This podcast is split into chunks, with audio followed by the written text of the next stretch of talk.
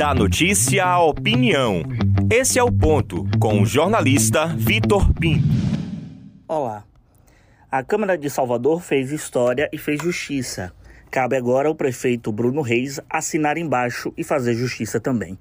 A mudança do nome da Avenida Ademar de Barros em Ondina para Avenida Milton Santos é simbólica, é resistência, é colocar no centro da homenagem um grande pensador do século XX que chegou ao mundo por Brotas de Macaúbas, município interiorano é, da região da Chapada Diamantina, distante mais de 500 quilômetros da capital, mas aqui em solo soteropolitano fez morada e tanto ensinou aos seus.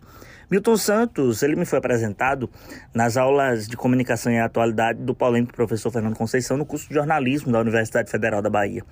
Apesar de já ter falecido na época é, que eu conheci a sua biografia, Milton, eu tinha clareza ele vivia em seus textos.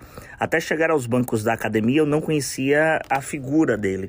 Foi a partir dessa, dessa instigação do debate em sala de aula que me aprofundei sem arrependimento nas entrevistas e no conteúdo produzido pelo geógrafo, sua visão de mundo, da política, do espaço, da questão social.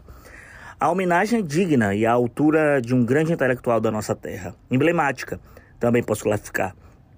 Será no importante, no importante avenida que abriga o maior campus da UFBA, onde Milton foi professor e também se formou em direito nos idos de 1948. Homem negro, conterrâneo e reconhecido em todo o mundo. A atual proposta da mudança é do vereador Augusto Vasconcelos, que encontrou resistência na CCJ, mas justiça também seja feita. Me recordo de acompanhar o movimento nesse sentido, iniciado por Gilmar Santiago desde 2014. Convenhamos que Ademar de Barros, cujo logrador ainda tem seu nome, tem uma história envolta em São Paulo, onde foi governador e prefeito da capital, nasceu em Piracicaba e morreu em Paris, na França.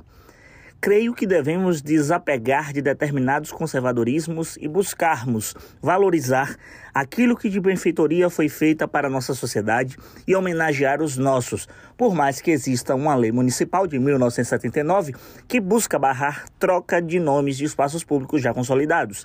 É questionável. Creio ser preciso fazer uma atualização pela Câmara de Vereadores. É representativo.